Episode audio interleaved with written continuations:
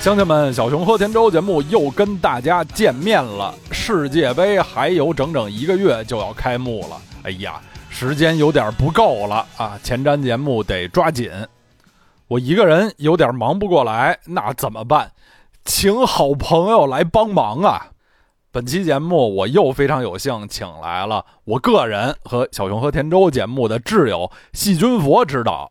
为大家介绍非洲雄狮喀麦隆队。好，废话不多说，我们请出佛指。小熊和田周和体坛站着侃的听众朋友们，大家好，我是光说不练的细菌佛。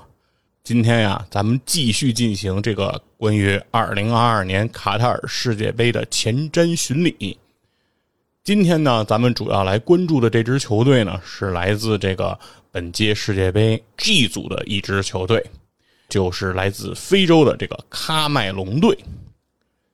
一提到这个喀麦隆啊，其实很多人在我生活中会把这支球队称之为科麦隆队，认为这个国家它可能也叫科麦隆啊。但是事实上呢，那个字呢，它应该念喀，不应该念科，因为咱们国家这个新疆这个喀什是吧？它念念喀，然后俄罗斯的这个喀山。哎，他也念喀。那到了非洲呢，那他就没有理由念别的，他一定啊也是念这个喀麦隆。那说到喀麦隆这个国家呢，啊，其实还是一个挺有意思的国家。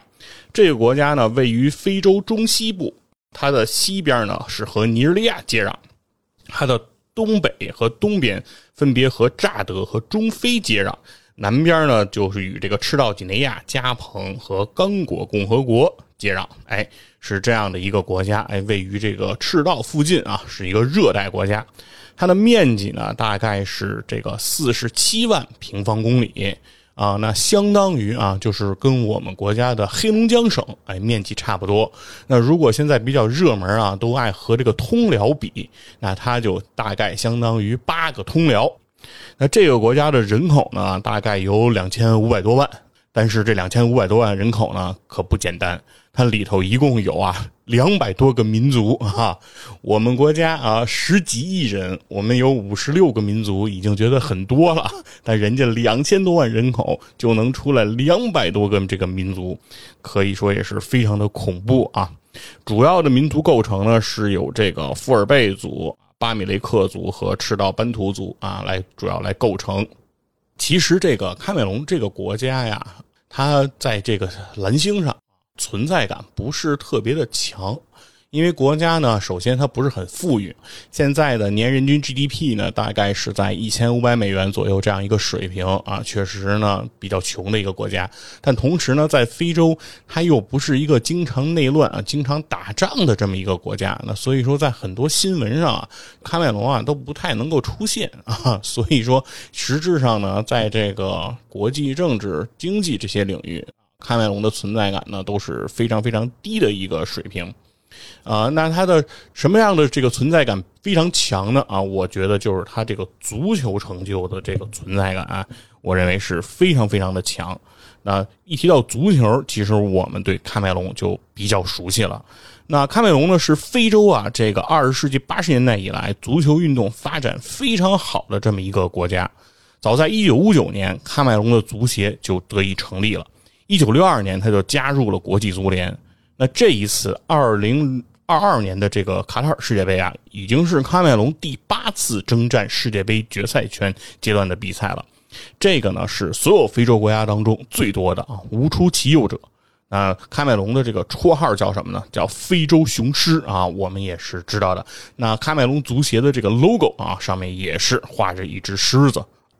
那喀麦隆呢？国家队他的这个成绩呢，还是非常的彪炳的。曾经在历史上五次夺得这个非洲杯的冠军，一次奥运会的冠军，一次联合会杯的亚军。然后在国际足联这个非法排名啊最高的时候，他曾经达到过十一位之高，可以说是也是在历史上非常强的一支球队了。那在对于中国球迷来说，很多中国球迷啊了解喀麦隆、熟知喀麦隆，其实呢，应该是在一九九零年的这个世界杯上。究其原因来说呢，是在九零年世界杯上有一名球员给大家带来了极为深刻的印象。哎，他就是喀麦隆的这个米拉大叔。反正我爸呀。他在他看世界杯的时候，当时就对这个米拉大叔是记忆非常的深刻，很多的时候都会聊起来说这喀麦隆啊，我知道啊，有个米拉呀啊，米拉大叔进完球以后摇屁股舞跳的特别的好，那所以呢，咱们就来先说道说道这个米拉大叔。米拉大叔呢是一九五二年出生啊，小时候呢他的名字叫米勒，但是呢他自己就是改为了叫米拉。然后这个米拉呢，他从小他就开始练习这个踢球，但当时啊，家庭条件比较艰苦，甚至他是光脚哎在练习踢球。但是很快啊，他这个足球水平在他的这个小伙伴当中哎就脱颖而出，然后大家呢就把他称之为哎贝利，给他起了这么一个绰号，哎就有点像咱们现在的什么什么西城马拉多纳啊，是吧？海淀 C 罗哎这这个意思，他被当时冠以贝利这样的绰号。那在十八岁的时候呢，他就帮助自己所在的这个俱乐部队夺得了全国联赛的冠军。后来呢，他又加盟了这个呃亚温德闪电队，并入选了喀麦隆的国家队。在一九七六年啊，米拉他就当选了这个非洲足球先生。但是在闯荡这个法国的摩纳哥和巴斯蒂亚等队的时候呢，米拉大叔的这个发挥啊。这个当时还不是米拉大叔啊，当时还是米拉小伙米拉小伙的这个发挥呢比较一般，但是后来他在这个法国的蒙彼利埃，哎，焕发了新生，他成为了这个蒙彼利埃俱乐部历史上的名宿，成为了传奇人物。那在这个一九七八年七月，是米拉首次。代表这个喀麦隆来出战，并且在处子秀当中，他就打破了对手的球门，从此以后就一直占据着这个国家队的主力的这个情况。那在一九八二年世界杯预选赛的时候啊，米拉就打进了六个进球，帮助喀麦隆第一次闯进了世界杯。那在小组赛中啊，喀麦隆三战三平，保持不败，米拉呢也有非常好的这个发挥。但是在一九八七年啊。当时已经三十五岁的这个米拉，他就认为自己球员生涯呀可以告一段落了，所以他就宣布说我就退出国家队。但是呢，在一九九零年世界杯前夕，喀麦隆的这个总统啊亲自给这个米拉打电话，邀请他这个复出。哎，因此米拉是受总统之邀，第二次赶赴了世界杯来参赛。而这一次的参赛，对于米拉来说，那绝对是震惊世人的。那很多人认识这个米拉，哎，像我爸认识米拉，那就是从这个时候开始认识的。那九零年世界杯呢，是在意大利举行啊。三十八岁的米拉，其实完全想不到，在这一次就会迎来他的巅峰。这个非洲雄狮喀麦隆啊，在这届世界杯的比赛可以说是震惊了世界。在小组赛同罗马尼亚的比赛当中啊，米拉替补出场之后独中两元，他跑到这个脚旗边啊，跳起这个扭胯舞，哎，这就是我爸说的那个哎扭屁股舞，哎，他对此印象非常的深刻，这也成为了九零年意大利之下的一个经典的镜头。那在小组赛出现之后啊，喀麦隆又与哥伦比亚遭遇，米拉呢又是替补登场，并且他又打进了两个进球。而且在这个加时赛中，他是从对方这个门将，哎，也是一个经典人物啊，疯子门将伊基塔脚下断球后破门，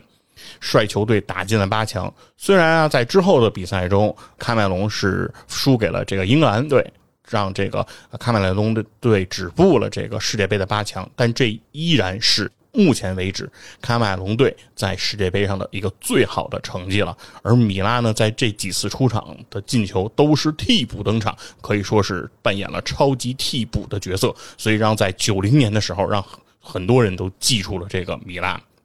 那更让人不可思议的事儿是什么呢？是到了一九九四年，哎，米拉大叔这是方兴未艾呀，啊，已经这个四十二岁的这个米拉，他居然又一次代表喀麦隆队去参加了这个世界杯。那在美国世界杯上呢，喀麦隆的表现呢就没有这个九零年意大利世界杯那么精彩了，但是米拉依然保持着非常好的状态。在同俄罗斯队的比赛当中，米拉抓住机会打进一球，这使米拉呀成为了世界杯历史上最年长的进球者，四十二岁，可不吗？还有多少个四十二岁的人能参加世界杯？还有多少个四十二岁的人参加世界杯还能进球啊？是不是？而且米拉呢，保持的记录呢还有很多，他是历史上第一位在三届世界杯上都有出场的非洲球员。当然。后来，米拉大叔的后辈里格贝特颂和埃托奥都超过了米拉的记录。这哥俩都连续参加了四届世界杯，并且都有出场。而在非洲球员里面，加纳的阿萨莫阿吉安曾经连续在三届世界杯上都有进球。光从数据上看，这些后辈后来都接近甚至超过了米拉大叔。但是谁也不能否认，米拉大叔是在世界杯这样的大舞台上赢得了世界球迷的第一位非洲足球巨星。他的这个辉煌啊，可以说是在整个非洲球员中都是非常璀璨的。那在他退役之后呢，这个米拉呢也得到了喀麦隆人民的这个喜爱啊。于是呢，在一次地区长官的选举当中，哎，米拉甚至超过了所有的参选政客，哎，赢得了上万张选票。哎，大家都希望啊，米拉来当他们的地方官哎，接受米拉的管理。但是米拉呢，却认为自己术业有专攻，自己只是一个球员，是不是从政还是？没有什么经验的，所以米拉呢婉言谢绝了，并拒绝出任哎政府官员这样一个角色。那这可以说呢，就是整个米拉的这个传奇。那也是喀麦隆队呢，在九十年代开始走进了我们很多球迷的视野。大家开始认为，这支非洲的这支球队确实是非常的有特点，尤其是一度啊，非洲这个喀麦隆队的这个球衣，哎，也是非常的有特色。我印象中，应该是在本世纪初的一个阶段，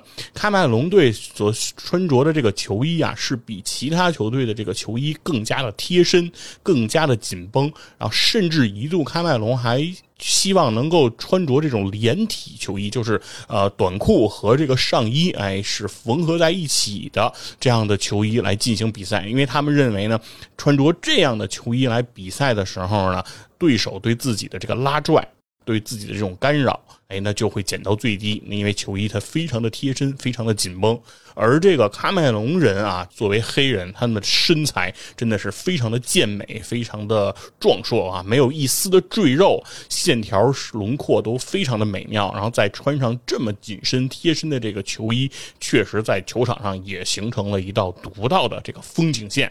这就是喀麦隆在之前过往啊给我留下的比较深刻的印象。当然，说到喀麦隆队呢，还不得不提就是二零零三年喀麦隆拿到的那一次联合会杯的亚军啊，以非洲冠军身份来参加的那一届联合会杯呢，其实给别人留下了非常深刻的印象。其中最深刻的。事情倒不在于喀麦隆在那一届的比赛当中啊拿到了亚军这样的一个好的成绩，更重要的是喀麦隆阵中的一名球员这个维维安福啊，由于这个心脏病的突发，在那一届的联合会杯当中，在球场发生了猝死的这样一个情况，然后让很多。球员和包括球迷，其实，在那一刻都非常的惊心动魄，大家都为这个维维安福来祈祷，但是维维安福依然没能够挽回自己宝贵的生命。那也是从那一刻起呢，很多人啊，包括球迷、包括球员、包括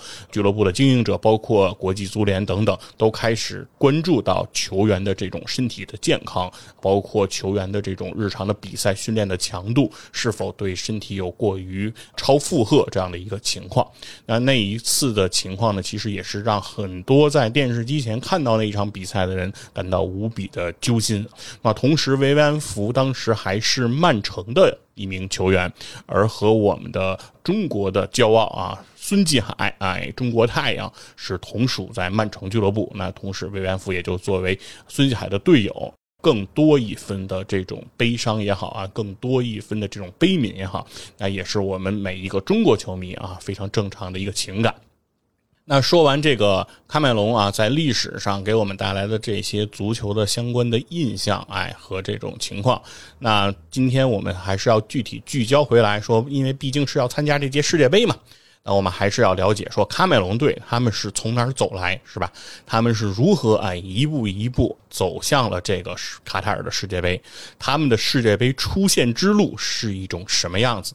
那之前的过往呢？我来负责前瞻的两支球队，分别是沙特队和这个摩洛哥队。那这两支球队，在我说他们的晋级之路的时候，我用到的形容是沙特队一马平川啊，摩洛哥比沙特队还一马平川啊，因为他们两支这个球队的晋级的脚步真的是非常的顺利。但是今天呢，我们看到喀麦隆呢。我不得不说，我们看到了一个惊心动魄的这样的一个晋级之路。可以说，喀麦隆队的世界杯晋级之路的话，它含金量啊是非常之高的。这是一个哎非常有说头的这样的一个晋级之路。那首先呢，他们是参加到这个非洲区预选赛第二阶段 D 组的这个。小组当中，之前其实和摩洛哥的情况是一样的，就是非洲的这个世界杯的第二阶段，其实就相当于啊亚洲的这个四十强赛，非洲也是四十支球队。那非洲的四十支球队呢，它要分成十个小组，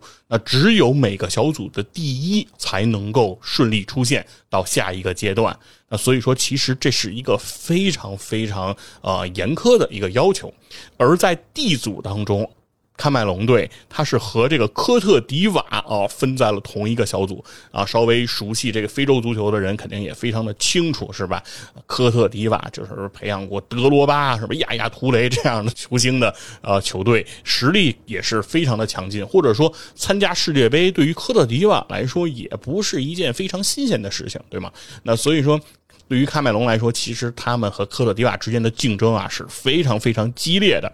但是呢，喀麦隆队呢成绩呢非常的不错，哎，他们以五胜一负积十五分的这个成绩领先了啊众星云集的科特迪瓦队，获得了小组第一，哎，惊险的晋级到了第三阶段的这个比赛当中。那其中，喀麦隆与科特迪瓦的小组赛中的这个两回合的这个交手呢，其实双方啊各自在自己的主场取得了一场胜利，可以说是平分秋色的一个情况。那科特迪瓦是怎么样掉队了呢？呃，最后的意外发生在的是科特迪瓦在客场被这个鱼腩球队莫桑比克队逼平。那双方其实差的这。一个两分，那就是这样造成的。也就是说，双方其实呃分别只是输给了彼此，但是对于其他的对手，喀麦隆队全部都是战而胜之，而科特迪瓦却跟莫桑比克逼平了。那所以说，最终科特迪瓦其实就和出现失之交臂啊。那最终走向第三阶段的就是这个喀麦隆了。而在这个第三阶段这个比赛啊。对于这个抽签来说，之前提到过的这个摩洛哥啊，抽签的签位抽的特别好，抽的是这个国际足联排名比自己低很多的对手。但是喀麦隆队在这个第三阶段比赛中的抽签他抽到的是有这个曼城球星马赫雷斯领衔的阿尔及利亚队，哈哈，这个又是一个苦主，又是一个强手。小组赛就遇到了科特迪瓦，而在第三阶段中，他们居然又遇到了阿尔及利亚。无论是科特迪瓦还是阿尔及利亚，其实都是应该具有啊能够出现在世界杯决赛阶段实力的这样的球队。所以喀麦隆呢也是没有办法，只能硬着头皮往上冲吧。那首先呢，在喀麦隆的主场进行的首回合比赛当中，喀麦隆队呢以零比一输球，在自己的主场，哎，就先输给了自己的对手这个阿尔及利亚。这样的一个时候，其实对于很多喀麦隆的球迷来说，甚至对于喀麦隆的队员来说，都认为自己离世界杯啊这个舞台已经越来越远了，自己的一只脚啊已经踏出了世界杯决赛阶段的这个舞台了，很难嘛，在客场你说还要战胜人家，这已经是非常难的一个事情了。喀麦隆队其实是带着自己零比一的总比分的这样的一个落后来到的这个次回合比赛，而在次回合比赛的这个球场上呢，哎，首先是由这个舒波莫廷哎在比赛的开始阶段首开纪录。打入了阿尔及利亚的球门，哎，这样呢，将总比分就扳成了一比一。而在随后呢，这个比分一直保持到了九十分钟结束，阿尔及利亚和喀麦隆都没能在常规时间内再进球，那所以双方呢就带着这样一比一的这个比分进入到了加时赛的阶段。而在加时赛的前二十七八分钟，双方的总比分啊依然是一比一，就是还是没有一个队能够打进进球。那这个时候，谁如果进球，那很有可能这场比赛的胜利就将归属于谁，那谁就将会进入卡塔尔世界杯的决赛阶段了。那就在比赛这样的一个时候，阿尔及利亚队打进了一球。反超了比分，将总比分改写成了二比一啊！那这个时候，所有人啊，所有人都会认为阿尔及利亚队已经可以战胜喀麦隆，哎，进军卡塔尔了。但是就在比赛行将结束读秒阶段。喀麦隆的里昂前锋啊，阿卡姆比在补时的最后一分钟是读秒绝杀，将总比分扳为了二比二。总比分虽然只是二比二，这是一个平局，但是喀麦隆凭借着客场进球数多这一原则，惊险的晋级了世界杯啊！也就是说，是在比赛临结束前两分钟，阿尔及利亚先绝杀喀麦隆，最后是。埃卡姆比，然后又在读秒的时候再再绝杀这个埃尔吉利亚啊，反绝杀，呃，最终喀麦隆就是这样哎，惊险刺激的晋级到了这个世界杯的决赛阶段。呃，而喀麦隆在整个这个预选赛阶段的比赛当中呢，喀麦隆队一共啊是打进了十二个进球，在第二阶段中啊，一共就打进了十二个进球，丢了三个球。他的防守端的表现啊，比进攻端啊更加的出色。那舒波莫廷和这个阿卡姆比呢，各进了三个球，并列队内的最佳射手。尤其在面对第二阶段打进二十五球的阿尔及利亚队的时候，出色的防守啊，是球队最终能够战胜阿尔及利亚其实一个非常关键的一个因素。那说到这个阿卡姆比呢，其实在他成为这个喀麦隆的这个人民英雄啊之前，帮助喀麦隆队惊险晋级世界杯之前，其实他在喀麦隆国内。是在舆论中是饱受争议啊，很多人都认为这个阿卡姆比进球效率啊，他的门前把握机会啊等等，其实都受到大家的非议啊。一度其实大家会认为阿卡姆比不适合哎身披喀麦隆国家队的这个战袍，但是就在他帮助这支球队晋级世界杯之后，哎，阿卡姆比一跃就成为了喀麦隆人心中最大的那个大英雄，是吧？没有阿卡姆比，那所有的。大家的期待，所有的希望，之前在小组赛当中啊，领先科特迪瓦的这样的一个情况，那就都将化为泡影啊。所以可以说，阿卡姆比是凭借一己之力，将喀麦隆队就送进了这个世界杯决赛阶段的这样的一个舞台。那现在呢，呃，说到这个喀麦隆足球队呢，也非常有意思的事情是，啊，现任的喀麦隆足协的主席。不是别人啊，是我们都非常熟悉的这个萨马尔·埃托奥。有着这个非洲猎豹之称的这个埃托奥，他在他的球员时代，那可以称得上是啊非洲近些年啊最成功的一位球星啊。他先后效力过这个国际米兰啊、巴塞罗那啊、切尔西等这个球队，都有着这个上佳的发挥。那在整个这个职业生涯当中啊，联赛冠军啊、欧冠冠军啊等等，也是啊不胜枚举。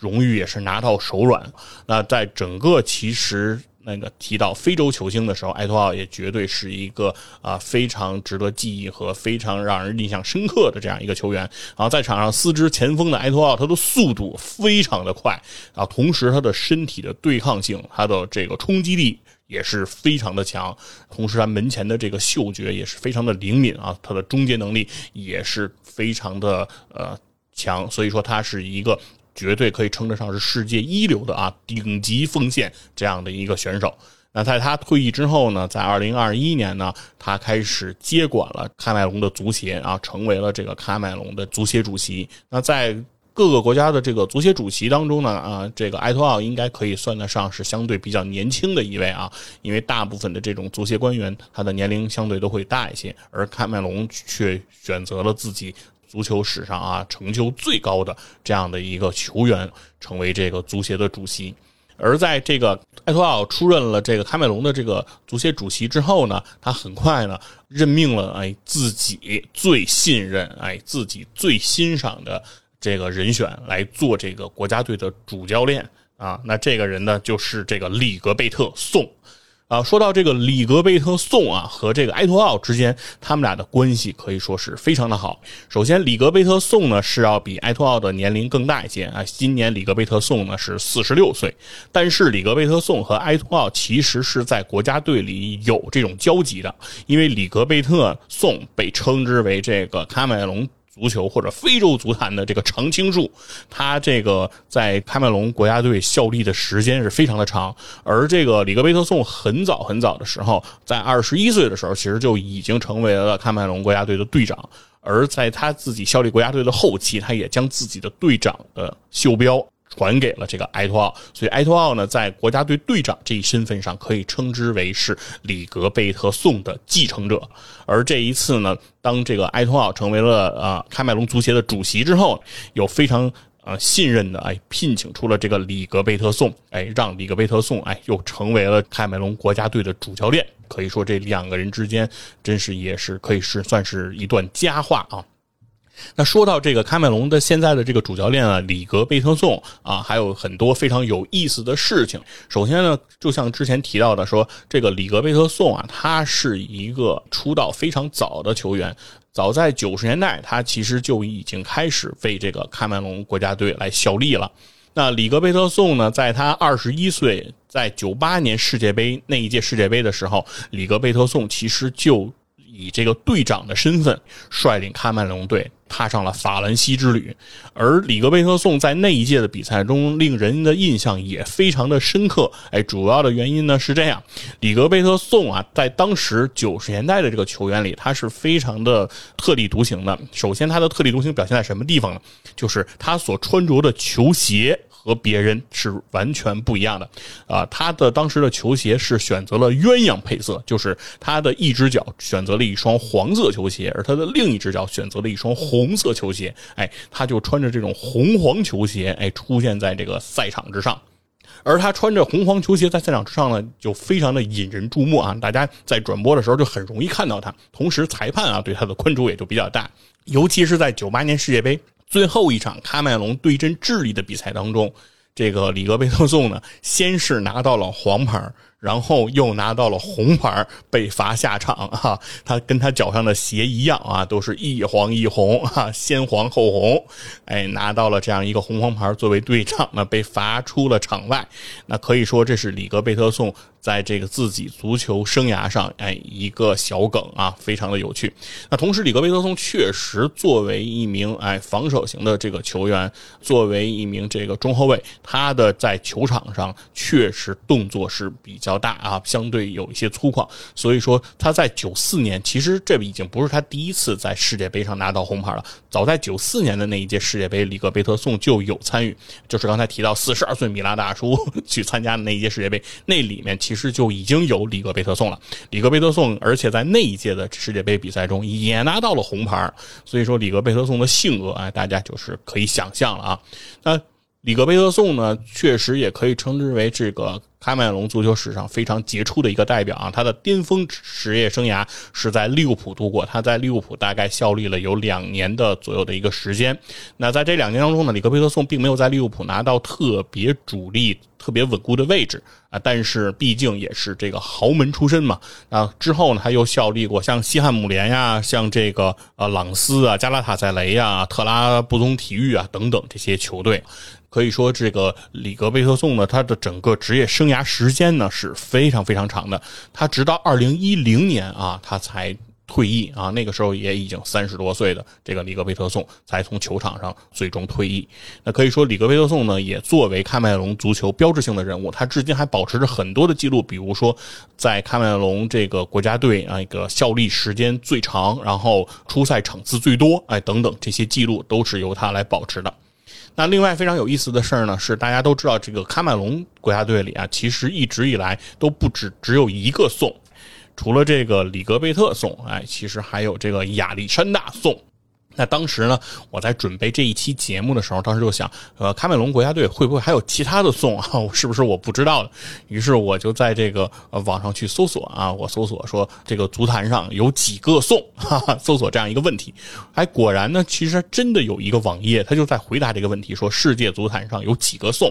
那他列出来的就是亚历山大宋、里格贝特宋啊，他还列出了第三个选项宋博轩啊，我们国安的前球员。中国球员宋博轩的名字也写在了上面，我还把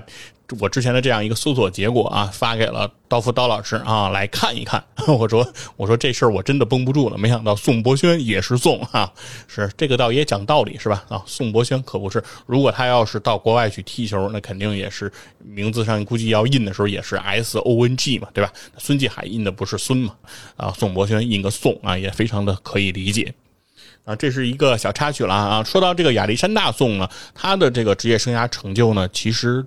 会比他的叔叔啊，对，这里还得补充一点啊，这个里格贝特宋他就是亚历山大宋的叔叔，这两个人是一家子啊，这是亲叔侄的关系。那。这个亚历山大宋呢，他的这个巅峰期呢，会是在阿森纳和这个巴塞罗那都有效力，并且他在巴塞罗那期间所承担的角色和身份是比他的叔叔在利物浦期间其实是要更加的出色和成功的。而亚历山大宋，呃，和这个里格贝特宋啊，其实也有共同在。喀麦隆国家队同场来为国效力的这样一个机会，那是在二零零八年的这个非洲国家杯的这个比赛当中，当亚历山大宋哎替补登场的时候，他就实现了自己第一次哎和自己的叔叔联袂出场这样的一个情况，哎也在足坛上哎也是传为一段佳话，一家两代人啊同时的为国出征，哎也是非常的有意思。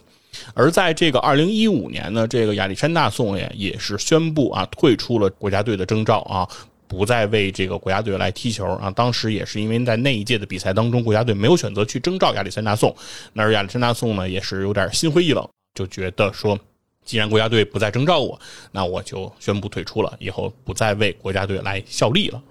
啊，亚历山大宋和这个里格贝特宋的故事呢，我们就在这里先告一段落。其实刚才讲到的呢，都是关于这个里格贝特宋啊，他的一些球员的经历。这个里格贝特宋他的执教生涯呢，其实啊是比较浅显的啊，他实质上在这个。执教方面，他的经验其实并不是非常的丰富。实际上，他比较长的一段时间呢，就是在这个喀麦隆国家队啊，作为助理教练，在这个工作的经历呢，相对比较长，大概有三年左右的这个时间。但是后来作为主教练呢，实际上他是在二零一五年先是短暂的。担任过乍得队，也同样是和喀麦隆国家接壤的这个乍得国家队的这个主教练，但是呢，他仅仅是上任了一个月之后，哎，他就离开了这个乍得国家队的这个帅位。这是为什么呢？是因为在当时，里格贝特宋患上了非常严重的这个脑部动脉瘤，而后呢，他身体其实又是一直蒙患这个中风啊这样的一个疾病的困扰。当时，里格贝特宋的身体一度是非常危险的。那当时呢？我记得是利物浦的他的前队友啊，像卡拉格等人，其实都为这个呃里格贝特送啊送上自己的祝福和祈祷啊，希望他的身体能够尽快的好起来。那同时呢，喀麦隆国家也对这个里格贝特送的身体呢非常的关注。当时是由喀麦隆的卫生部将里格贝特送呃送到了巴黎来进行了治疗，因为喀麦隆这个国家以他的经济条件，大家能够想见啊，他的这个医疗水平其实也是相对。比较薄弱的，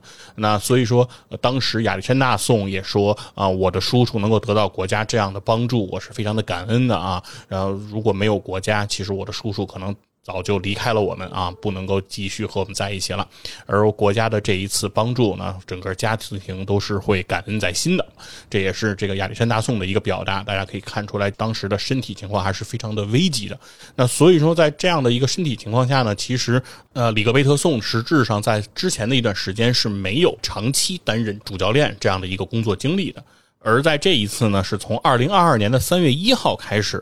里格贝特宋哎。才接手了这个喀麦隆的这个教鞭，受这个自己的这个哎好兄弟哎这个埃托奥之邀啊，来请起这个国家队的这样一个教鞭。而这个刚才提到的这个两回合啊，以总比分二比二，以客场进球数多哎惊险晋级这一幕的杰作，其实就发生在这个里格贝特松上任之后啊，可以说。战胜阿尔及利亚这样的一幕，也可以称之为是里格佩特颂送给这个埃托奥的一份见面礼吧。啊，刚一上任就面对了如此艰难的局面啊，同时里格佩特颂又不负众望啊，力挽狂澜，战胜了自己的对手啊，拿到了这个世界杯的这个门票。那其实可以说也算是给埃托奥非常的长脸啊。不愧是自己的好大哥，是吧？在关键时刻，哎，救埃托奥这个足协主席于水火。嗯，那现在呢，我们就进入到咱们今天的重点的这个环节啊，对于喀麦隆国家队的阵容，哎，进行一下分解。那这个呢，想必也是听这个节目的人哎非常关心的，就现在的喀麦隆国家队，哎，到底都有谁？那现在的这个喀麦隆国家队啊，他的这个实力和水平，其实和呃我们印象中，哎，之前那支非常强大的这个哎非洲雄狮，其实还是有一定的差距的。在最近的这个世界杯中，喀麦隆队已经阔别世界杯啊有八年之久了，就是二零一八年的那届俄罗斯世界杯，喀麦隆是没有获得世界杯的出线资格的。那所以说，中间其实是空了一届，它的上一届出线，其实就已经要追溯到二零一四年的巴西世界杯了。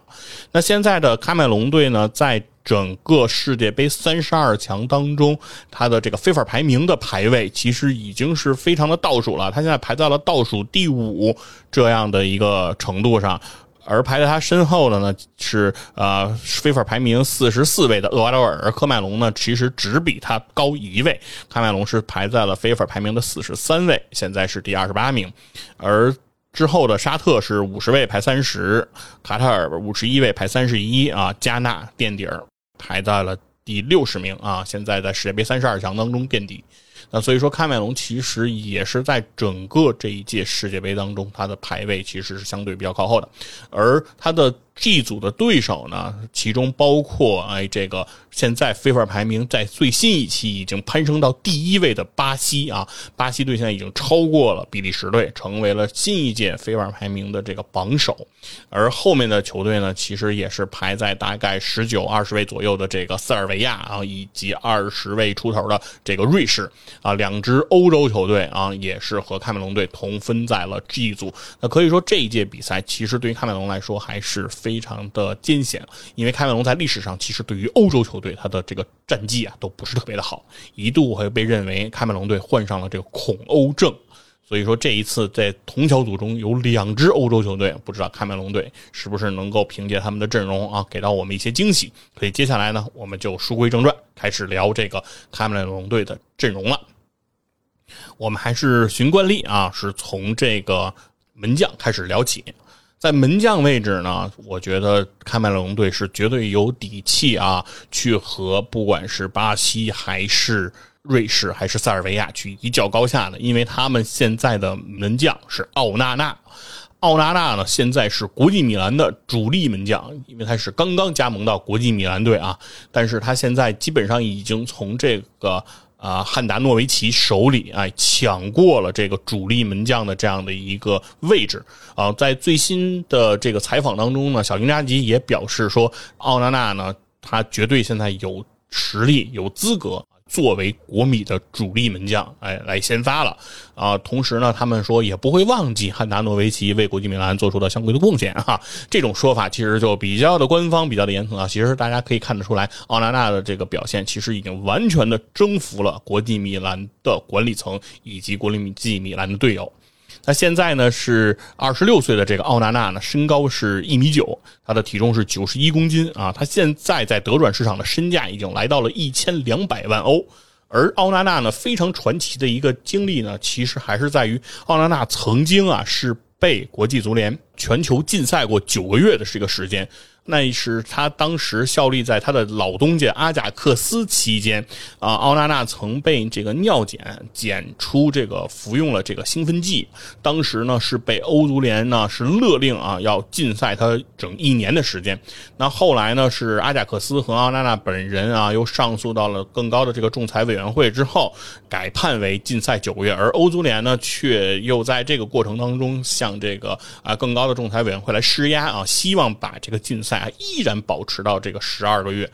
最终呢，其实这个奥纳纳呢是禁赛了九个月，而这九个月不仅仅是禁赛，而是奥纳纳要。暂停一切和足球有关的事物啊，也就是说，既不能比赛，同时也不能随队训练啊。对他的整个的身体状态的保持都是不可以的。这九个月来说，其实对于很多球员的状态呢，都是一种摧毁性的这个打击。但是奥纳纳呢，却在九个月之后重返了赛场，而在他的第一次登场的比赛当中，奥纳纳就送出了十个扑救，这样一个非常。精彩的一个表现，他的状态在他远离球场的这些时间里，他依然用着自己的办法啊，去把它保持的非常的好，可以说是创造了一个奇迹。所以说，现在二十六岁的奥纳纳呢，依然还非常非常的年轻啊，他在国米呢也是刚刚开始他的这种真正的豪门生涯。那希望这个奥纳纳随着自己啊，在这种日复一日的这种训练和比赛当中，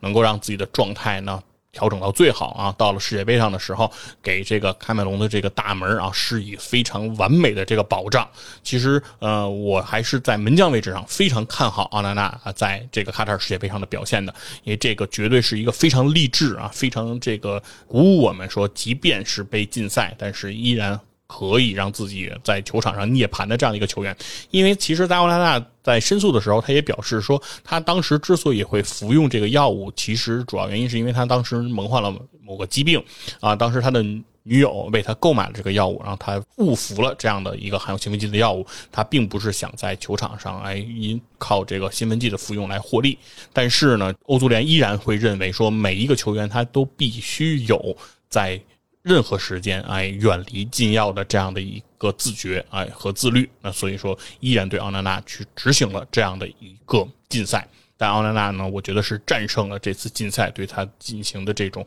限制啊，他的职业生涯没有因此而坠入低谷啊，反而攀上了一个新的高度。那我非常期待奥纳纳在这个卡塔尔世界杯上的这个精彩的表现。而在门将位置上，奥纳纳的这个替补啊，其实可以说就乏善可陈了。他的主要替补呢是叫姆科巴啊，之前呢是在这个希腊的这个 OFI 克里特队来效力啊，OFI 克里特啊，显然就是克里特岛的一支球队啊，应该就是啊希腊的一支球队。那现在呢，这个姆科巴呢，已经从这个希腊的球队呢转会到了埃博哈啊，埃博哈是沙特联赛的一个球队，那可以说已经是转会到了一个相对比较边缘的这个联赛当中了啊。呃，姆科巴呢，身高有一米八九，体重八十二公斤啊，今年的年龄呢是二十九岁。对于门将来说呢，不是很大，但是他的身价呢，其实也仅有区区的六十万欧，呃，相比于这个奥纳纳的一千两百万欧元来说啊，差了有二十倍，就是二十个姆科巴才顶得上一个奥纳。那那所以说，大家也可以知道这两个人之间的差距，呢绝对是云泥之别啊。那所以说，姆科巴呢，作为奥纳德的替补，我认为也就是一个替补了吧。在比赛中，如果奥纳纳没有特别严重的伤病情况出现的话，我相信姆科巴可能都不会获得任何的登场的机会的可能。那同时呢，呃，除了姆科巴以外呢，这个喀麦隆国家队呢，其实还有这个奥莫索拉和埃法拉啊两名这个门将啊，作为这个国字号呃门将，有的时候会代表喀麦隆来出战。但这两个人在整个的球员资料的查询上、搜检索上，其实都很难找到相关的信息了啊。那这两个人，我认为其。其实带谁去卡塔尔都无所谓，不管带谁，我认为姆赫巴的登场情况就已经非常的寥寥了啊。那这两个人更不重要了，他们的名字我觉得大家都不用记啊。我觉得不会出现在世界杯的舞台上了啊。我们在世界杯的这个开门龙的这个门线上，就主要关注奥纳纳的表现，我认为就完全完全足够了。那这个是关于这个门线位置上，哎，喀麦隆的这个情况。那接下来我们就进入到这个喀麦隆队的这个后防线啊。那后防线呢，首先我们从这个喀麦隆队的两个边儿哎开始聊起。那首先我们从他的右边开始聊，他的右边位主力现在的右边位叫法伊，现在是三十岁。效力于这个沙特联赛的这个塔伊队。那之前他在效力这个沙特联赛之前啊，他多年是在效力在这个比利时的标准烈日队啊。比利时标准烈日，呃，也是比利时的一个劲旅了啊。在欧洲比赛的这个舞台上呢，其实是经常有这个出现的情况。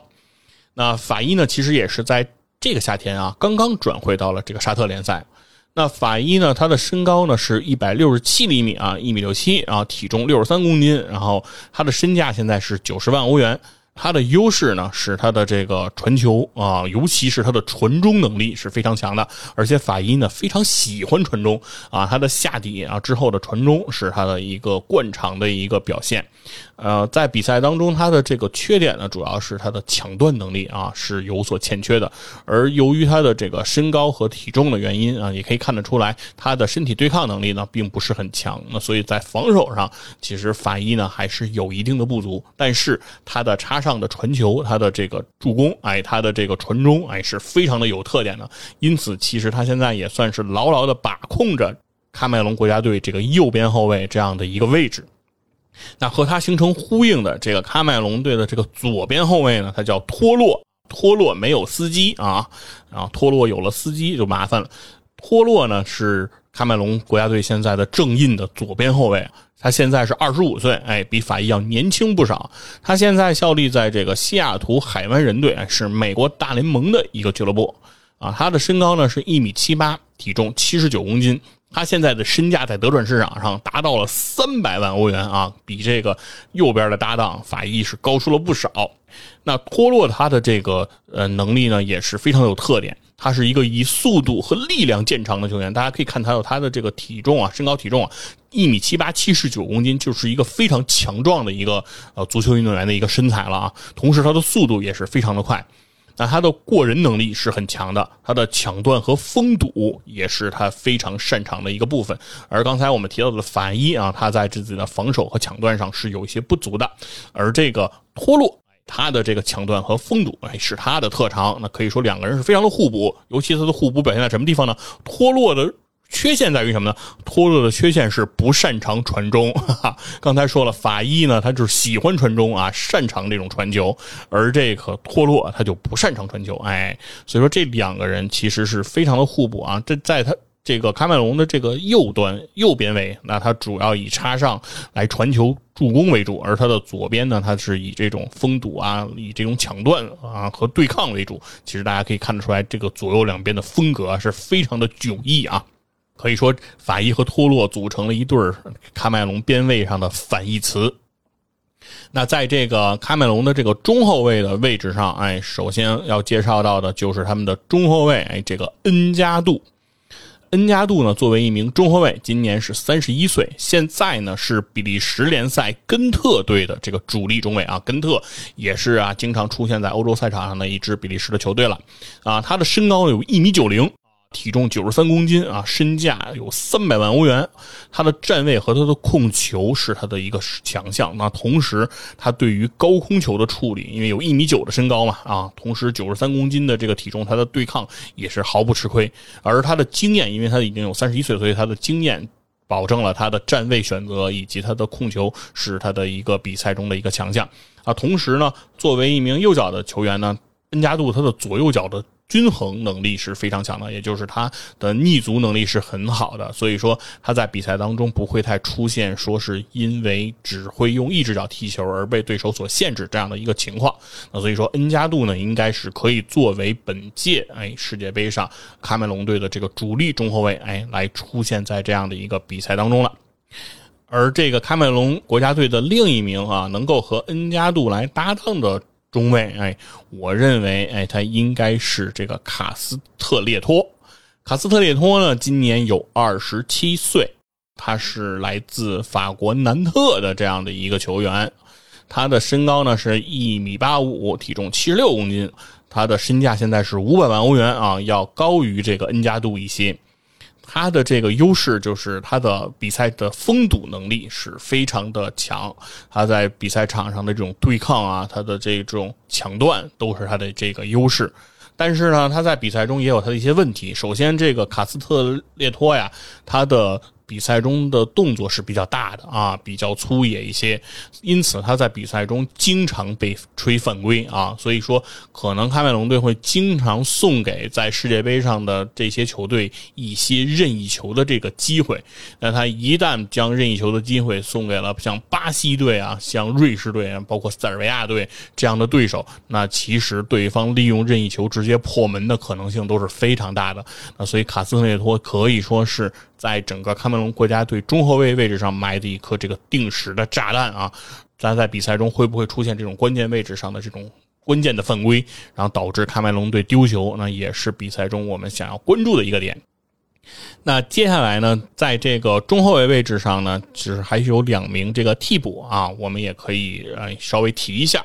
首先呢，是一名叫做穆阿穆科迪的球员啊，穆科迪，穆科迪呢，他是一名中后卫。他今年二十四岁啊，他是一名右脚的球员，身高有一米九一之高啊，虽然比这个恩加杜啊还要高出一公分，他虽然更年轻一些，但是他的这个身高却是更高的啊，体重呢七十四公斤，他的身价呢也有四百万欧元之多啊，那他刚刚呢是从这个法甲的圣埃蒂安。对啊，转会到了希腊的这个雅典 A.E.K. 啊，无论是圣埃蒂安啊，在法甲还是雅典 A.E.K. 呢，其实都是一个哎相对比较主流的这样的一个球队了。所以说，可以见得他在欧洲足坛哎被认可的这个情况还是比较高的。所以说，他现在也有了四百万欧元的这个身价。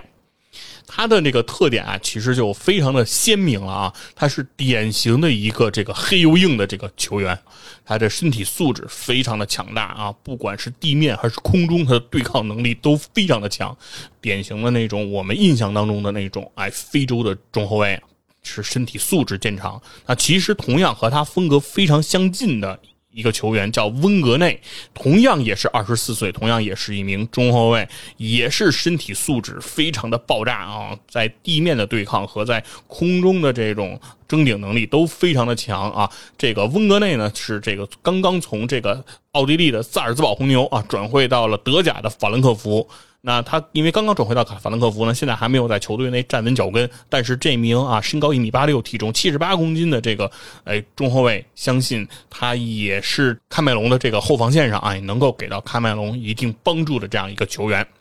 那说到了中后卫的这个替补之后呢，我们呃还得给这个喀麦隆的这两个边啊，法伊和托洛找到两个替补。法伊啊，作为右后卫的替补，我认为是姆巴佐，哎，是比较合适的。姆巴佐呢，作为一个右后卫，他今年有二十五岁，身高是一米七八，体重七十公斤。他在德转市场的身价呢，现在来到了一百万欧元，不是很高。可能主要原因呢，他并不效力在这种主流的联赛当中，他现在也是效力在这个美国大联盟啊，他是效力于这个费城联合队。他的这个比赛中的特点呢，是他非常的爱过人，他的带球突破能力是比较强的啊，在场上呢以过人为乐，喜欢过人。那同时呢，他的传中能力也是非常好，所以说其实他对于法医来说，我认为是一个非常强的一个替身，或者说他在未来有可能会成为一个增强版的这个卡伊，因为他的身高和他的对抗能力应该是比卡伊会更好的。但同时他的缺陷和卡伊也是非常的相近，他的抢断能力也是相对比较差的，所以说在整个喀麦隆队的这个右路的这条防线、这条走廊上，其实对于防守来说，我认为压力还都是比较大的，因为无论是法伊还是姆巴佐，其实他们的抢断能力上都有一些些的不足。那作为这个托洛哎左后卫的这样一个替补呢，我会选择这个奥永格。奥永格呢，作为一名左后卫，身高一米七五，体重六十八公斤，他的身价和这个姆巴佐一模一样啊，都是一百万欧元。那他之前啊，他效力在的是这个蒙彼利埃队，但是呢，就是在刚刚现在这个赛季，这个奥永格呀，他比较尴尬。奥永格啊，他。他没有工作了，他现在失业了啊！他现在是一个没有俱乐部的这样一个球员，呃，原因是为什么呢？他之前在这个法国的这个蒙彼利埃队来踢球，但事实上呢，他是被租借到的蒙彼利埃队，就是他的母队实际上是一支俄超球队，是一支俄罗斯俱乐部。那俄超的这支球队呢，是把他租借到了蒙彼利埃，而租借期合同到了呢，理论上说他应当回到俄超去啊进行这个比赛。但是大家知道现在的这个俄罗俄罗斯啊，俄乌战争等等，俄罗斯和这个啊世界的这个能这能源呀，然后以及贸易啊等等这些问题啊，非常复杂的这种国际政治环境，哎，波诡云谲，就导致呢，现在俄超这支球队啊，和自己队内的所有的外援都解除合同了，就都不要他们了。那这样一来呢，奥永格呢，他想回到这个俄超的母队去踢球，回不去了啊，人家。不要他了，而他之前跟蒙彼利埃呢是一种这种租借合同，到期之后蒙彼利埃呢也没有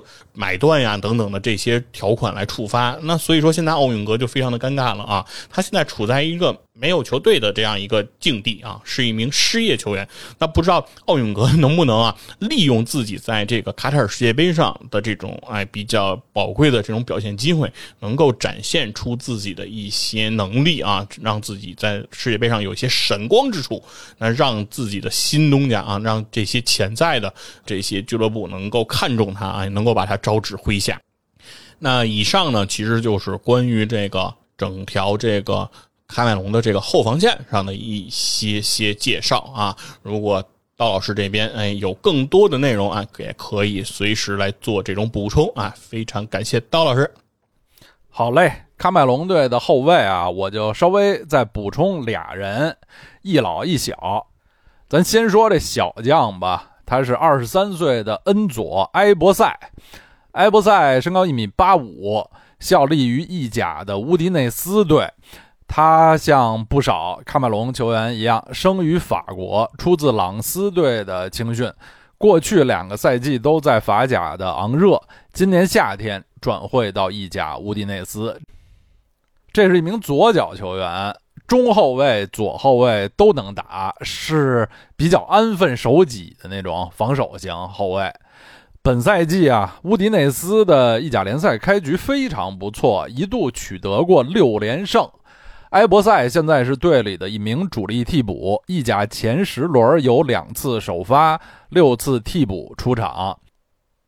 今年，埃博塞已经先后三次被里格贝特送招入喀麦隆国家队，但每次最后都坐了板凳儿，还没有国际比赛出场的经历。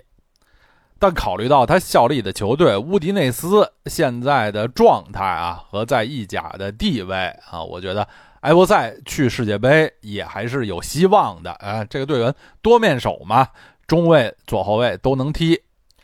另外要重点介绍的就是上个月刚刚在阔别五年之后回归国家队的老将尼古拉斯·恩库卢。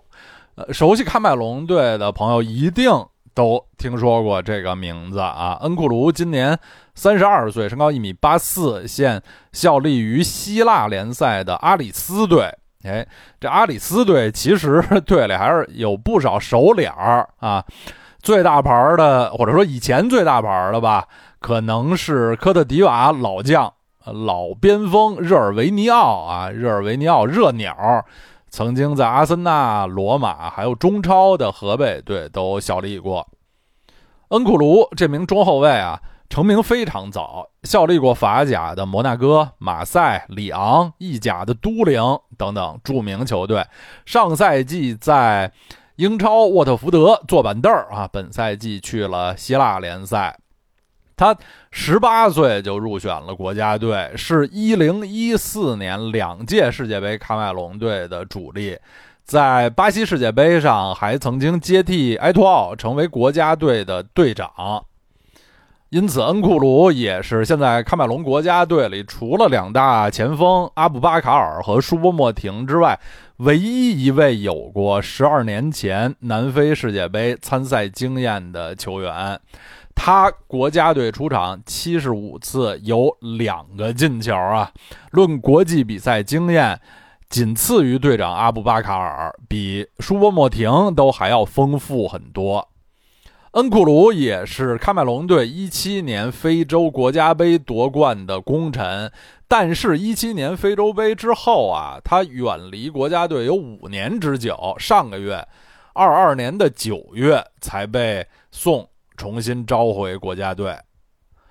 恩库鲁当然是现在喀麦隆队中最有经验的中后卫。这名球员虽然并不是太高啊，一米八四，而且乍一看有点瘦，但其实弹跳非常好，因此头球控制的很好，防守意识也上佳，拼抢凶狠。主帅里格贝特宋把这位自己当年曾经并肩作战的小兄弟，当然是现在的老将，招回来，恐怕是会带到世界杯去的。呃，那说完了这个后防线啊，我们来聊一聊这个中场线啊。到了这个中场线，哎，其实呢，感觉上这个相对喀麦隆的后防线，哎，可以说的内容呢就会相对多一些了。那首先在这条中场线上，我们不得不提的就是他的主力后腰选手恩圭萨。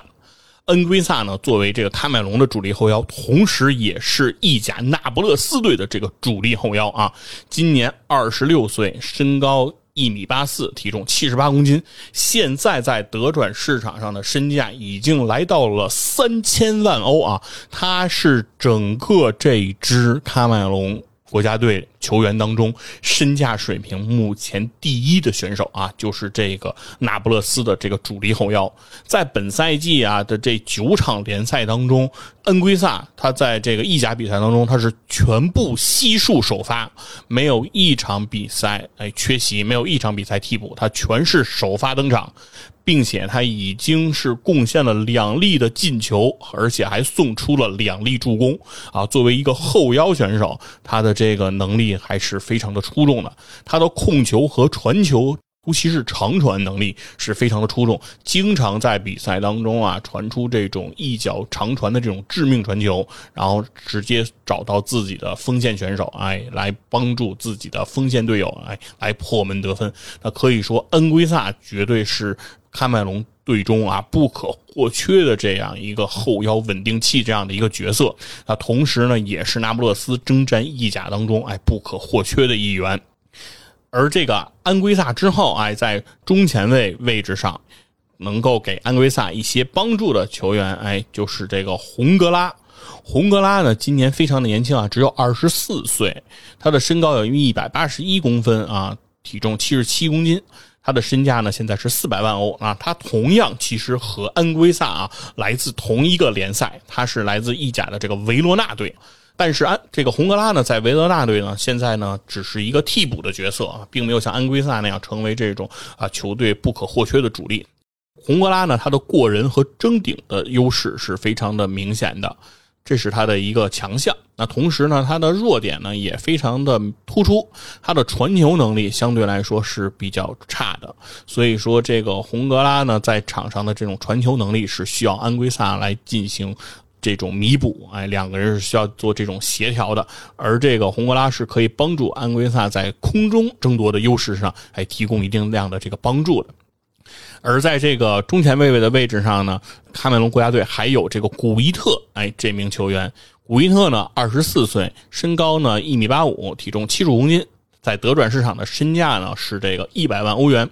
他是来自比利时的梅赫伦队啊，相对来讲不是很主流的一支球队了。这个古伊特呢，他的特点或者他的任务呢，在开门国家队呢，其实也非常的鲜明啊。他就是在中场以一个防守球员为主的一个一个角色啊，防守是他的第一重任。也就是像刚才提到的，比如说调度啊、控球啊、传球，这些都不是古伊特的职责啊。古伊特主要是在场上就司职好自己的防守职责，哎就可以了啊。同时呢，中前卫的位置上还有一名球员叫马龙。也可以叫昆德，我都不知道这个翻译是怎么回事我看到他的拼写啊，好像是 K U N D E，感觉应该比较像昆德。但是呢，确实也有国内媒体把它翻译叫马龙。嗯，不是特别能理解这种翻译是怎么来的。我我我非常想请教刀老师，希望刀老师能在这里对这个翻译啊进行一些讲解。有，那我就勉强说两句这个。昆德或者马龙的名字吧。这名球员，您查资料啊，他的全名叫皮埃尔·昆德·马龙，但是他的姓氏究竟是昆德还是马龙还是昆德马龙，我就不知道了。细菌佛指导前面说了，喀麦隆国内有二百多个民族，喀麦隆球员的这个姓名啊，究竟是一种什么组成、什么规矩，我可不敢说。但是据我所知啊，皮埃尔·昆德马龙这名球员在效力的球队啊，比如说我比较熟悉的是他前几年在德甲美因茨啊，他踢球的时候。球衣后背写的名字啊，都是昆德啊。当然，姓氏啊，咱们说的啊，外国人的名字其实大部分是指的姓氏啊。昆德应该在俱乐部和国家队啊，他这个背后的球衣号码上面的姓名啊，写的都是昆德，而不是马龙。所以，咱们大部分时间称他为昆德就好了。其实像他这种情况啊，在喀麦隆队里也不是只有一个两个。前面佛指介绍过的，同样的喀麦隆中场在意甲维罗纳踢球的马丁·洪格拉啊，其实您查具体的资料啊，他全名叫马丁·洪格拉伊马二世啊。这洪格拉之后还有一个后缀伊马，哎，不知道具体是。是姓氏的另一部分呀，还是母姓啊，还是怎么回事但是约定俗成，大家还是把这位球员称为洪格拉。这就是我对这个话题能补充的一点些许的信息。这个关于球员的这个翻译啊，有的时候翻译不同，确实会很让人挠头。尤其是像这个马龙和昆德，谁能知道这说的是一个人啊？然后这一名中前卫呢，他今年有二十七岁啊，身高一米八啊，一米八整，体重八十公斤，现在德转的身市场的身价是两百万欧元。他是来自希腊超级联赛的这个奥林匹亚科斯队，他的特点呢是非常喜欢长传，喜欢打对方的这个身后啊，喜欢这种穿透性的这种长传。但是他在这个中场呢，也有他的特点，就是这个马龙或者昆德啊不爱铲球，而他的抢断能力相对比较弱。其实他和这个古伊特其实有一个非常好的一个互相的弥补吧。古伊特就以防守为主要职责啊，而这个啊马龙或者昆德啊，他这个防守其实不是他的擅长之项。那同样来自这个中前卫位置上呢，还有一名球员叫做哎塞里克。塞里克呢，今年有二十六岁，身高一米八三，体重七十公斤。他是来自葡萄牙超级联赛的埃斯托里尔这支球队啊。同时，他在葡超这个埃斯托里尔队啊，也只是一个替补的角色，哎，并不是一个场场都能首发的这样一个球员。他在这个德转市场的身价呢，现在给到了他三百万欧元啊。本赛季塞里克呢，已经在这个新赛季的比赛当中取得过两粒进球了，可以说作为一名中前卫啊，他的攻击能力还是比较有他的特点的。那在这个中路啊，我们就可着这个中轴线先一个劲儿的说完吧，然后再到边路去。在中轴线上最后要介绍的这名球员，我最。关键想要介绍他的原因啊，主要就是因为他的名字，他的名字叫让奥纳纳，他和这个喀麦隆的这个主力门将奥纳纳，哎，的名字是一样的，他都叫奥纳纳。那所以说，在提到这名球员的时候，会把他的这个前缀啊也要加上，叫让奥纳纳。如果不让的奥纳纳就是主力门将，如果让的奥纳纳就是个替补后腰了。让奥纳纳呢是这个赛季刚刚转会到这个法甲的朗斯队啊，朗斯俱乐部的一个新援。他的身高呢接近一米九，然后体重有九十公斤啊。他的现在德转市场的身价呢来到了五百万欧元。因为他有比较高的身高，所以大家都能想到啊，他的投球能力是比较强的，哎，防空能力哎非常的不错。那同时他的抢断能力。也是非常强的一点。那他的头球和抢断可以说是在他在后腰位置上的一个看家本领。那同时他的一脚直塞球，哎，也是偶有峥嵘啊啊，可以在比赛中给大家带来一定的惊喜。那可以说奥纳纳呢，现在这名球员可以说是一个在呃后腰位置上，我认为是可以给到安圭萨哎非常强有力的一个补充的球员。在比如说安圭萨有受到伤病或者是红黄牌这样影响的情情况。下，奥拉纳我认为是非常有机会，哎，能够顶替这个安圭萨，能够承担起国家队的这样一个重任的。那基本上呢，这样的话呢，我们就把喀麦隆队的中场的这条中轴线包括他的中前卫的位置，包括他的后腰位置啊，我们就介绍了个七七八八了。因为，呃，我大概认为啊，整个这个卡塔尔世界杯上，喀麦隆呢主要的比赛的阵型啊，应该大概还是会以四四二为主。就是这种非洲球队有这种快速反应、擅长反击的这种这种球队是非常适合打这种四四二的这样一个比赛，然后非常符合他们，比如在后防线上扎好篱笆，靠自己黑又硬的这个中后卫啊，然后快速的出球，然后快速的那个打到对方的身后。那所以如果是四四二这样一个阵型呢，其实像前腰啊这样的位置，可能在比赛中也不太会出现。那所以说他在中轴线上呢，主要也就是中前卫和后腰这样的一个呃来配合的这样一个水。水平那，所以说基本上呢，我们就把这个喀麦隆队的这样一个中场的中轴线啊，算是梳理完了。嗯，那现在呢，我们就把目光哎放到了边路上去，看看他的边前卫和边锋的一个情况。那首先呢，要介绍的这个边路的球员呢，就是叫恩加马鲁啊。恩加马鲁呢是这个一个打右边的球员，既可以打这个右边前卫，也可以打右边锋。今年有二十八岁啊，身高。一米八一，体重七十一公斤啊！现在在德转市场上身价是四百万欧元。他现在是效力在这个瑞士哎的球队年轻人队啊，或者叫小伙子队啊，小伙总队。嗯，恩加马鲁啊，他可以称之为喀麦隆国家队的一条大腿了。他的这个过人能力啊是非常的强啊，可以称得上是过人如麻。过人是非常的精彩，他的助攻能力也是非常的强哎，所以说在。喀麦隆的这条右边路的这个进攻线上，其实他的实力是非常的强大的。关于恩加马鲁啊，我稍微补充两句：上个月九月初，他离开了瑞士的伯尔尼年轻人，伯尔尼小伙子，转会去了俄罗斯的莫斯科迪纳摩。这年月啊，外援都在逃离俄超，恩加马鲁却。去俄罗斯踢球，这球员可是够有性格的。要知道，伯尔尼年轻人是年年可以打欧战的球队啊，这个队可不差啊。所以，恩加马鲁是有过二三十场欧冠的经历的。他也是喀麦隆队今年年初非洲杯获得第三名的绝对主力右边锋啊，出赛了全部七场比赛，前六场都是首发。恩加马鲁在右路的快速突破是喀麦隆队重要的进攻手段。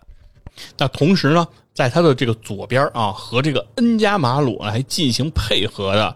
左边路的这个进攻线上，那他的首推的应该是恩库杜啊这名球员。恩库杜呢是来自土耳其联赛的这个贝西克塔斯队的这名球员。啊，他是一个能踢左前卫或者左边锋的这样一个球员。今年呢有二十七岁，身高是一百七十二公分啊，体重七十五公斤，在德转市场的身价呢给到了四百二十万欧元。呃，这个恩库杜啊，要说明一下，恩库杜实际上他是一个右脚球员，他并不是一个左脚球员，但是他能够。以右脚主力脚的球员踢左边锋的主要原因，就是因为他的逆足能力呢非常的强，也就是他的双脚非常的均衡，所以说他既其实可以打左边，也可以打右边。而因为右边现在有了恩加马鲁，所以更多时候恩库杜呢会被放到左边的这个位置上。这个恩库杜啊，他的速度奇快，在整个喀麦隆国家队里啊，其实大家都知道，喀麦隆国家队其实是一直盛产这种。边路的这种快马的这种选手，包括之前的埃托奥啊，也是速度非常快的这样球员。因为呃，非洲球员，非洲球员的这个身体素质都是非常强的。而恩库杜是这支喀麦隆国家队里应该是速度能力最快的这样一个球员了。不仅他的速度快，门前能力也非常的精湛啊，所以在比赛当中啊，也是经常可以有进球的表现。而且同样，他和这个恩加马鲁是非常的相似啊，他的过人能力也是非常的出色。那可以说，呃，喀麦隆队的这两条边啊，在四四二的这个阵型当中啊，会发挥的比较淋漓尽致。那以上呢，其实就是我大概梳理出来的，哎，关于喀麦隆队的这个中场线的一个情况，包括它的中轴线和它的两边，给大家做了一样简单的拆解。希望大家能够在比赛当中啊，看到这个喀麦隆的这个中场线上能够有这个精彩的这个发挥。那接下来呢，就是到最后的这个环节了，那也就是到了这个喀麦隆队前锋线啊上的一个一个表现了。刚才说，我们大概认为喀麦隆队呢会打四四二，那基本上呢在前锋线上会派上两名前锋，那大概会从几个人中来进行选择呢？哎，来我们接下来进行一下介绍。那首先，我觉得必须要再介绍一次的就是这个埃卡姆比，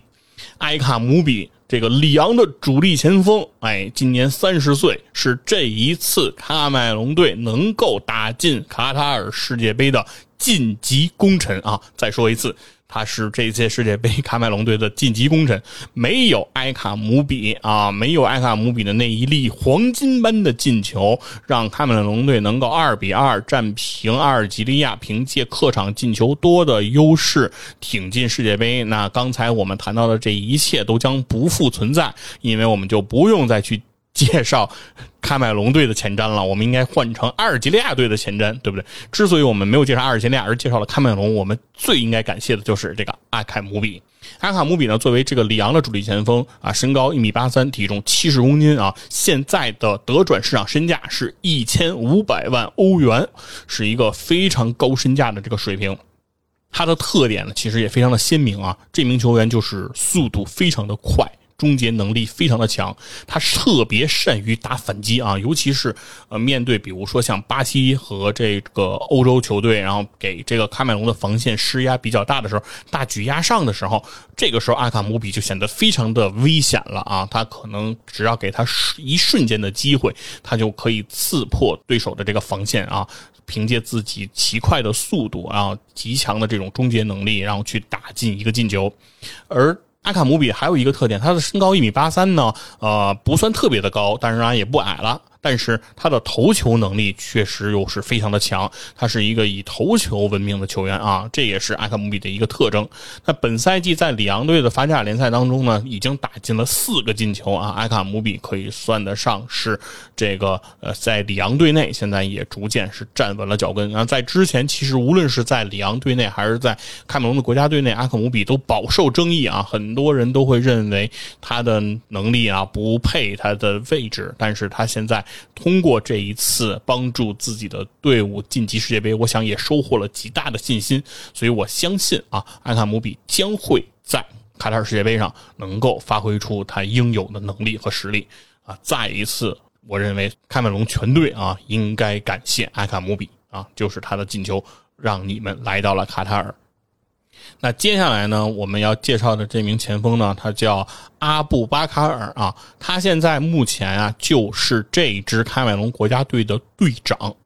所以说，大家应该知道这个阿布巴卡尔他的一个在队内的一个地位了。他目前啊，已经三十岁了。他现在效力在这个利雅得胜利啊。一听这个名字，大家应该已经很熟悉了。听过沙特队前瞻的朋友，马上就反应过来，利雅得青年、利雅得胜利是吧？利雅得新月啊。利雅得的球队是一支沙特联赛的球队，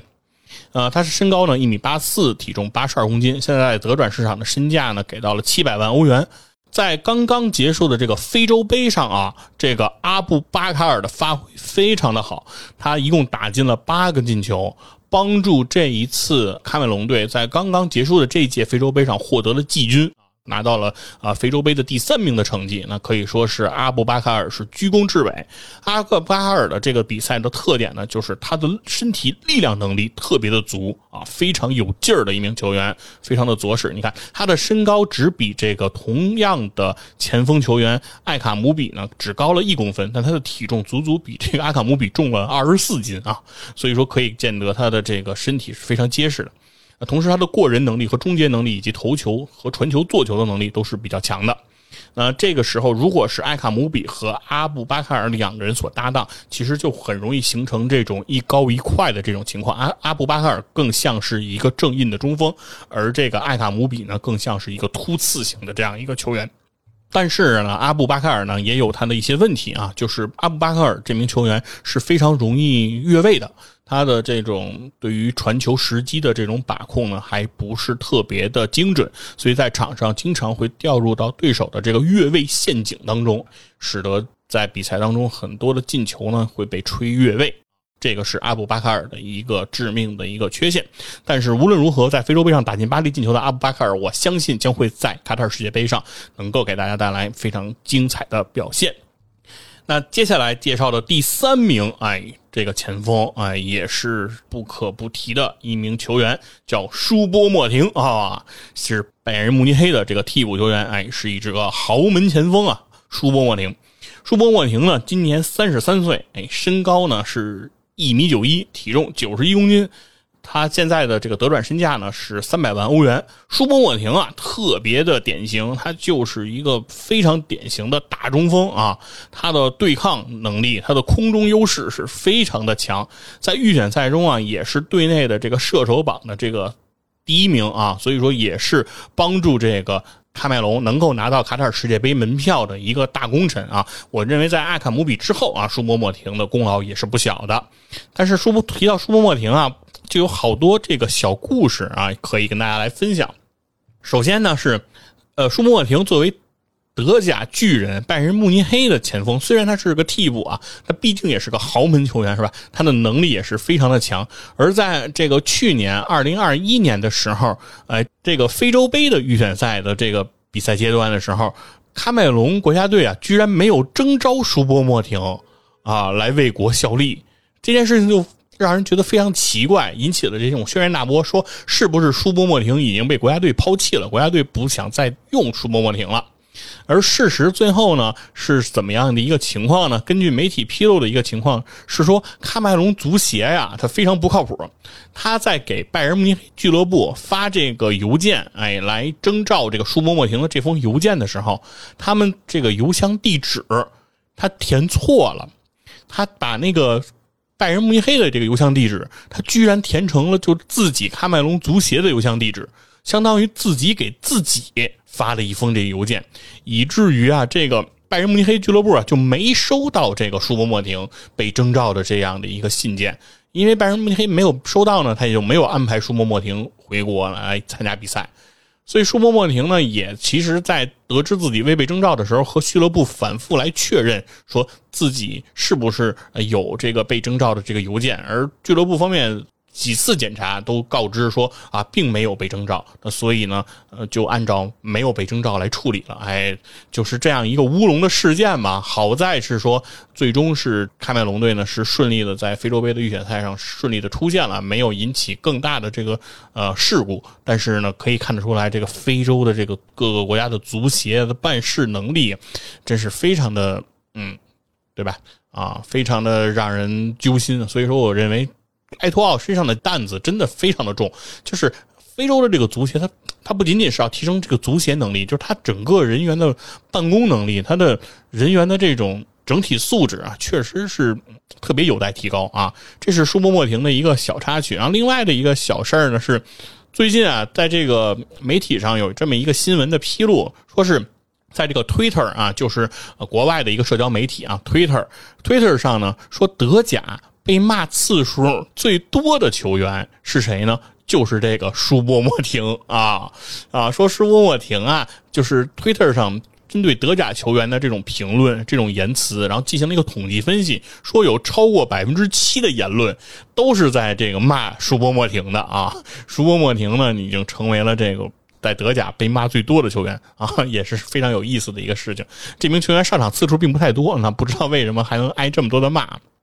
呃，接下来舒默莫廷之后，哎，在这个我们介绍到的第四位哎前锋选手叫姆贝乌莫，姆贝乌莫呢是今年二十三岁。他不仅仅其实是个前锋了，他在前场其实可以打多个位置，他既可以打中路，也可以打边路，他可以打到前腰，甚至也可以打到中场。其实他的他算是一个前场万金油的这样的一个选手，所以在这一届世界杯上，我觉得呃姆贝乌莫被带到卡塔尔的概率是非常大的，因为他在场上的位置是非常的多样的啊。他这样的球员其实带一个人相当于带了好几个人，而且他今年只有二十三岁，他非常的年轻啊，所以说他的体能啊。他身体状态应该也是非常的不错的。姆贝乌莫呢，他的身高是一百七十一公分啊，体重七十公斤。现在在德转市场的身价呢，已经给到了他两千五百万欧。他是我们介绍到的所有的喀麦隆队的锋线球员当中身价最高的球员了。他现在效力在英超的布伦特福德啊，也被称之为小蜜蜂啊。这支球队，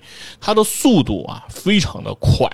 而且他的带球技术又特别的好，所以他的盘带速度是非常的快。就是一个球员跑得快是一方面，如果结合球快，那就是一另一个非常大的一个优势了。那他能够有一个非常好的结合球这样的一个带球的速度和带球的技术，其实他在场上的过人突破这些能力都是非常的强的，并且呢，他的长传能力是非常好的。而且他非常的擅长这个做球，他非常喜欢和队友啊进行寻求这种配合，为队友传出这种哎致命一击的这样的一个球。他同时呢，武贝乌莫的劣势在于他的传中能力和他的射门能力相对是比较弱的，也就是他的下底之后的威胁和他在门前把握机会的能力相对来说是需要提高的。那他当然今年只有二十三岁，在这两方面的提升，我认为还是肯定有空间的。所以姆贝乌莫，我依然认为他被带到卡塔尔赛场的机会还是比较大的。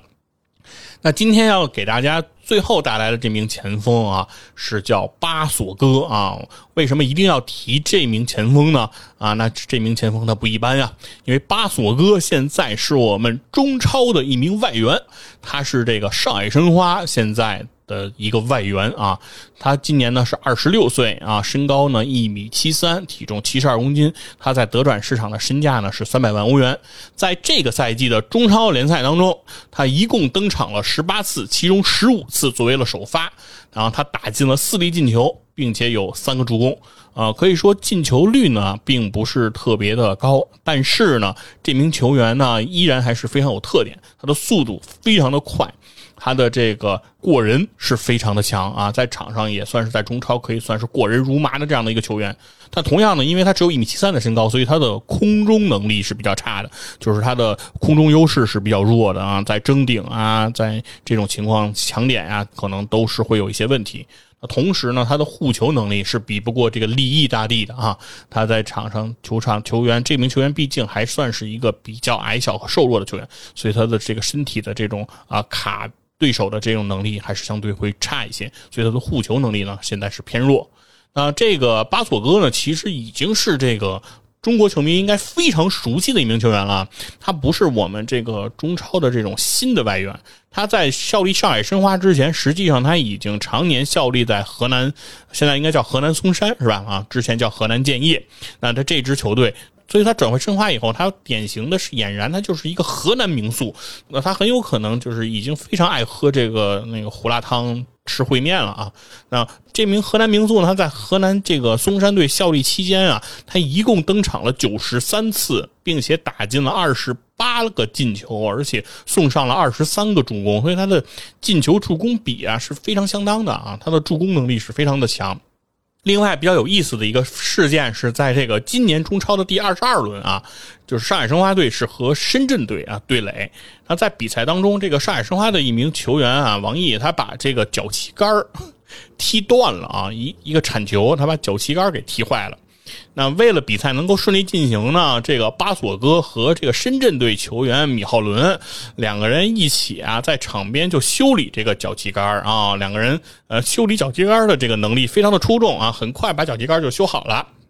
然后让比赛得以马上恢复啊！这一幕也是一个小小的插曲，是很多球迷啊在自己的这个看球生涯里从来没有见过球员在场上去修脚旗杆的啊！这个巴索戈呢也是算是全能了啊，不仅能助攻能进球啊，还能去修脚旗杆。所以说，作为这个咱们中超球员啊，其实非常希望啊这个。呃，宋宋宋教练啊，能够把咱们这个巴索戈带到这个卡塔尔的这个赛场上，能够让这巴索戈有一定的出场机会，也让我们在看球的时候呢，增加一些熟悉感，是吧？谁不希望能够看到自己联赛的这样一个球员在世界杯上的这个表现呢？就像当年北京国安的球迷去看冈波斯的表现是一样一样的，对吧？啊，那以上呢，其实是对于。整个啊，这支开曼龙国家队阵容的一个分解那，初步就是到了这里。当然，在最后最后，我还是得提一名球员这个名球员就是来自利物浦啊，现在的这个主力中后卫，哎，马蒂普啊，马蒂普呢，这名球员其实。依然到今天啊，还是利物浦的这个绝对主力的这个中后卫。如果按实力来说呢，这个马蒂普啊，要是想来参加卡塔尔世界杯是完全没有问题的。从能力上，从他的这个状态上，从这个国家队对他的需要的这个程度上，那马蒂普一定是可以在这支这个。喀麦隆国家队占据一席之地的，但是呢，这一次的这个啊，喀麦隆的前瞻的这个阵容当中呢，是没有提到马蒂普的。其中最重要的一个原因是什么呢？就是因为在这个二零一七年的时候啊，非常早的一个时候，马蒂普啊，他就和这个国家队的队友啊，当时啊，发生了一些这个呃言语上的冲突啊，闹了一些矛盾。之后呢，这个喀麦隆足协呢，当时为了息事宁人啊，就劝马蒂普退出那一届的这个国家队，以免队内有不和谐的这样一个声音。那马蒂普呢？感到异常的气愤和不被尊重啊，感觉就是太羞辱自己了，是吧？我跟别人闹了矛盾，为什么不让他那个退出国家队，就让我退出国家队呢？那意思就是我不太重要呗。呃，就此呢，马蒂普就宣布自己将永远的啊退出这个喀麦隆国家队，从此以后就拒绝为这个喀麦隆国家队来效力了。而之后呢，其实喀麦隆足协包括喀麦隆的之后的后任主教练也多次征召马蒂普和他沟通啊，希望他能够代表喀麦隆国家队来。来效力，但是马蒂普从此之后一直以来都没有再披上喀麦隆国家队的这个战袍了。那其实这一次二零二二年的卡塔尔世界杯呢，我相信这个宋教练啊也是非常希望有马蒂普能够替他来征战这一次二零二二年的卡塔尔世界杯。但是马蒂普呢对此的。表示呢，应该还是非常的冷淡的一个情况，并没有说啊，一定是会能够给予积极的这个回应。所以，因此呢，我认为很有可能啊，我们在嗯，二零二二年这次世界杯上是还是看不到马蒂普来代表开门龙队来进行比赛的啊。所以说，在我们对于开门龙队后防线的这样一个分析的过程当中，并没有把这个利物浦红军的主力中后卫放到其中。哎，在这里做一个小小的说明。那以上呢，其实就是关于哎卡麦隆国家队这样的一个阵容的分解，以及他们的出现之路啊，包括喀麦隆足球在历史上给我们带来的这些感受。那也希望呢，在他们的世界杯的首场比赛中，对阵瑞士的这场比赛，不要有恐欧症啊。能够打出比较好的状态。其实喀麦隆队能不能在世界杯上真正出现，其实我依然目前还是认为机会不是特别的大。但是希望他们能够打出好的表现吧，能够取得一些啊精彩的进球，尤其是他们的这个世界杯啊让他们晋级的这个功臣埃卡姆比啊，希望他能够有。继续上佳的表现，如果他能够在世界杯正赛、决赛阶段的这个表现当中继续哎挽狂澜于既倒、扶大厦之将倾啊，能够成为这个喀麦隆国家队擎天博玉柱、甲亥自金梁的这样一个角色，那也是会被人非常的欣赏和期待的。哎，那以上呢就是今天的节目啊。如果刀夫老师有任何的内容那个能够补充，那我是非常的感谢啊，能够给大家提供出更加详尽、哎更加呃详实的这样的一个介绍。哎呀，这期节目我听得太过瘾了，佛指在有限的篇幅内给大家介绍了喀麦隆足球简史啊，从米拉大叔到埃托奥啊，从。里格贝特宋到亚历山大宋到宋博轩，逗死了。还有神奇的卡麦隆足协，会修脚旗的巴索哥，各种各样趣味横生的故事和知识，太好了！再次感谢佛指，每次都像雪中送炭一般的拔刀相助。好的，本期节目就到这里，咱们下期再见。啊、感谢大家的收听啊，那这期节目我们就到这里了，拜拜。Just like